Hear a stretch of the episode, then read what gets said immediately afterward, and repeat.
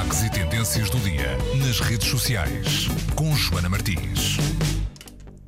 A luta pela igualdade de género tem sido uma das bandeiras do primeiro-ministro do Canadá, Justin Trudeau.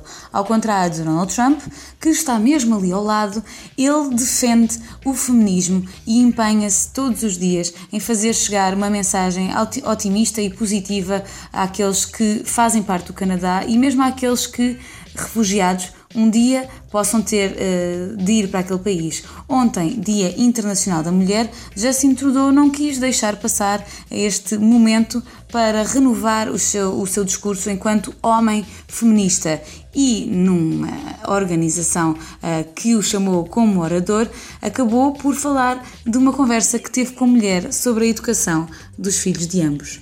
It's great that you're engaged and modeling to your daughter that you want her empowered and everything.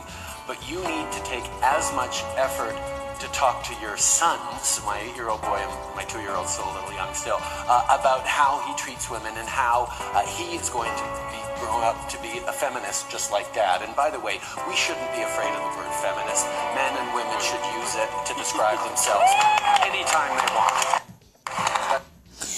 Trudeau uh, tem assim recolhido o muito bem querer uh, de muitas mulheres. Isto porque, ao contrário de Donald Trump, é um homem que não se importa de dizer uh, que é feminista e que, até, e de acordo com este discurso, afirma que vai ensinar aos seus filhos rapazes como se deve tratar uma mulher. Para além disso, é um homem encantador. Passem pelo Google, façam uma pesquisa por Justin Trudeau e logo veem. É um homem novo, com ideias claramente deste tempo, não à frente do seu tempo, deste tempo, uh, e vale a pena até segui-lo no Twitter, onde tem também algumas declarações uh, muito otimistas e que todos devíamos seguir. Se quiserem saber mais sobre esta notícia e sobre outras, passem como sempre no Facebook do Buzz, em facebook.com.br buzz.pt.